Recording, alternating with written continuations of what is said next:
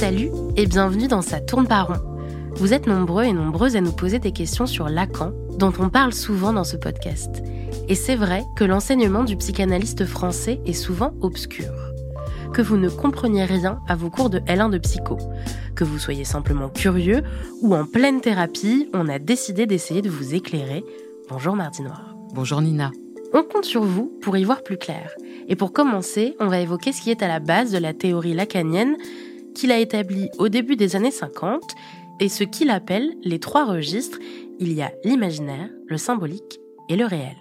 Oui, Nina, c'est un peu comme Freud qui a proposé deux topiques, donc deux découpages, pour schématiser la psyché humaine.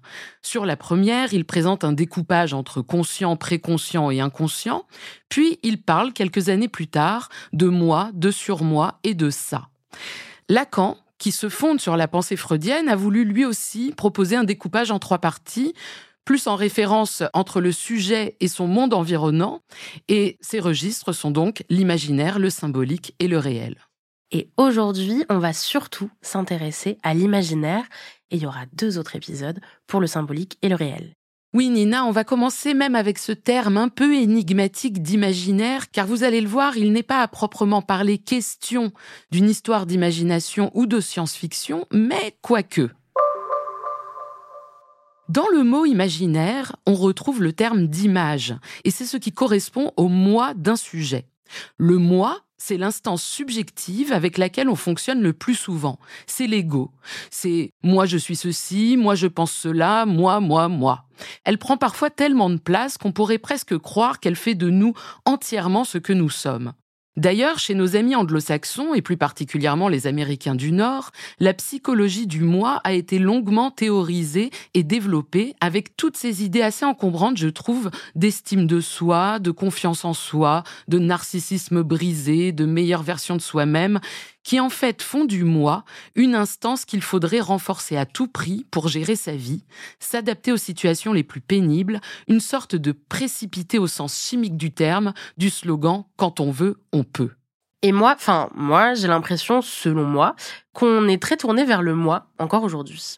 Oui, en effet. Il y a pas mal de moi dans l'ère contemporaine. On fait des selfies, on refait des selfies, on se tord le visage jusqu'à avoir quelque image de soi qui nous paraît plus ou moins satisfaisante, et puis on refait un selfie parce qu'au fond, on n'est pas sûr de totalement croire que c'est bien nous.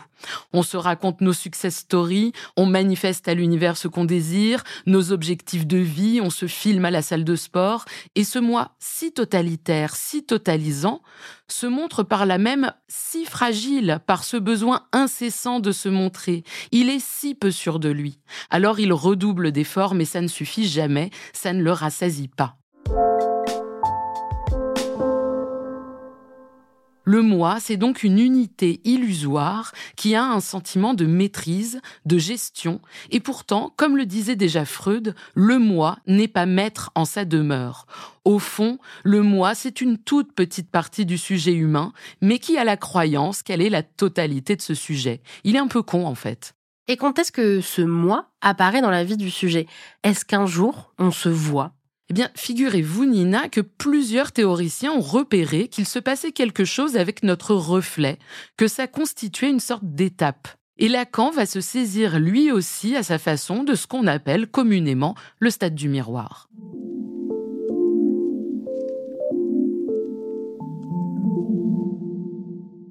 Il faut se mettre à la place d'un nourrisson, d'un bébé de quelques mois jusqu'à deux ans environ, période durant laquelle peu à peu il se constitue une image unifiée de lui. Parce qu'avant ça, le bébé se vit comme morcelé, le corps n'est pas constitué psychiquement, il envoie des bouts, il en perçoit des sensations, et la limite entre lui et l'autre, entre lui et les objets n'est pas encore établie. Le sein, le biberon sont vécus comme des continuités de son être. Il faut du temps pour conceptualiser qu'une bouche, c'est un trou, une entrée. Bref, revenons au miroir, ce reflet que nous finissons par percevoir comme étant la représentation du moi. Ce reflet est une image extérieure. Le moi se constitue dans cette unité extérieure, ce qui déjà donne cette caractéristique imaginaire. Imaginaire, ça renvoie à la fois à l'image et à la fiction. L'enfant, quand il se voit dans le miroir et qu'il jubile parce qu'il comprend que c'est lui, ce qui se produit à cet instant, c'est une identification. Le moi se constitue, déterminé comme un autre. On a tendance à parler d'identification comme je m'identifie à ma mère, à mon frère, à telle personne de mon entourage, à tel personnage public. L'identification, c'est en effet s'approprier certains traits, certaines caractéristiques d'une personne extérieure à nous-mêmes. Mais on oublie qu'une des identifications primordiales, c'est celle d'un soi vécu comme morcelé, à sa propre image, unifiée, reflétée.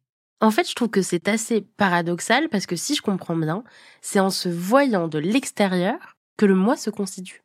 Mais oui, Nina, c'est même complètement paranoïaque. Et je pense que parmi nos auditeurs, beaucoup ont déjà fait l'expérience de rester face à leur reflet pendant de longues minutes, et très souvent, ça ne met pas très à l'aise.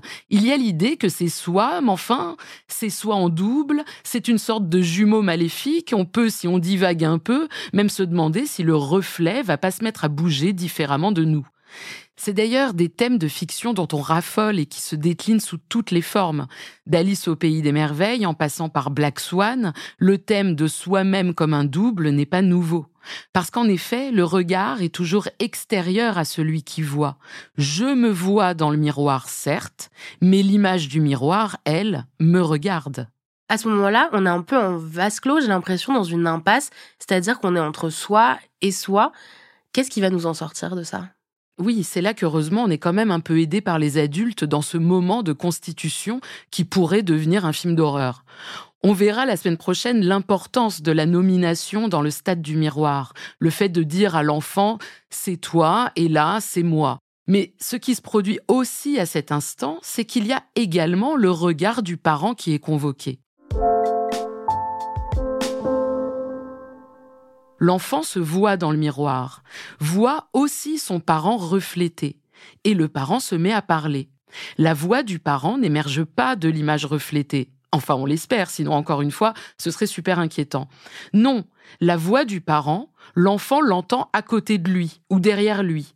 Et habituellement, l'enfant va se tourner vers le parent qui parle. Ce regard parental, cette voix parentale est dans un champ extérieur à l'image du miroir. C'est ce qui nous sauve de ce moment de fascination absolue pour notre image qui n'a pas vocation à durer toute la vie. Sinon, on se retrouve comme Narcisse, tellement en proie à son propre reflet dans la rivière, absorbé jusqu'à la noyade. Pour Narcisse, il y a un danger, il finit par être absorbé, mais il y a aussi de la joie et une volonté d'aller vers ce reflet de soi. Mais oui, et d'ailleurs, cette jubilation se retrouve en général pour des temps plus ou moins limités, dans l'amour, en amitié, au stade de foot, dans des foules en liesse, dans la fusion et la confusion de ce qui m'appartient, de ce qui appartient à l'autre. Ça peut être fort agréable jusqu'à parfois l'envahissement. Et donc évidemment, les pendants plus désagréables de ces confusions sont la jalousie, l'envie, la comparaison, la persécution. L'imaginaire, seulement imaginaire, tout seul, sans autre registre de l'ordre du symbolique ou du réel, Lacan dit que c'est une union sexuelle ou une lutte à mort, que l'être s'y décompose d'une façon sensationnelle entre son être et son semblant. Sauf que pour se sortir d'une telle capture par l'image, nous sommes dotés du langage, ce grâce à quoi il nous est possible de se repérer.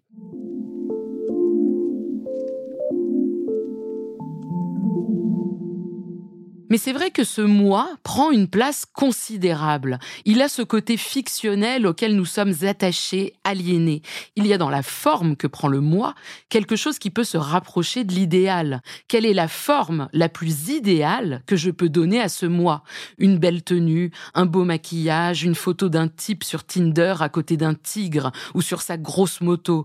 Le tout est de pouvoir jouer de ces semblants sans qu'ils deviennent trop parasitants, trop sérieux d'une certaine façon y croire suffisamment pour que ce soit jubilatoire, mais pouvoir aussi lâcher du lest, parce que sinon, ça peut dans certains cas apparaître comme grotesque ou caricatural.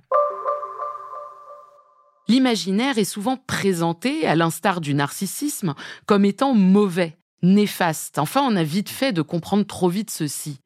Peut-être parce qu'il nous est insupportable de penser que nous sommes à ce point triviaux, qu'en fait on se kiffe et on a juste envie de se faire des bisous dans le miroir.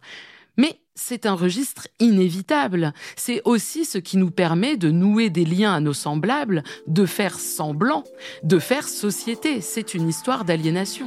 Bref, c'est une aliénation à l'autre qui nous permet de nous structurer, mais en tant que moi, en tant qu'individu, et d'investir libidinalement les autres, on comprend que les autres sont des autres nous-mêmes et qu'on peut donc réussir à les aimer ou à les détester. Bien évidemment que les autres ne sont pas que des autres nous-mêmes, ils sont aussi autres, mais ça, c'est de l'ordre du registre symbolique et c'est prévu au prochain épisode. Merci Mardi Noir. Ça tourne par est un podcast de Mardi Noir, produit et réalisé par Slate Podcast. Direction éditoriale Christophe Caron, production éditoriale Christophe Caron et Nina Pareja, prise de son Nina Pareja, montage Marius Sor, réalisation Aurélie Rodriguez.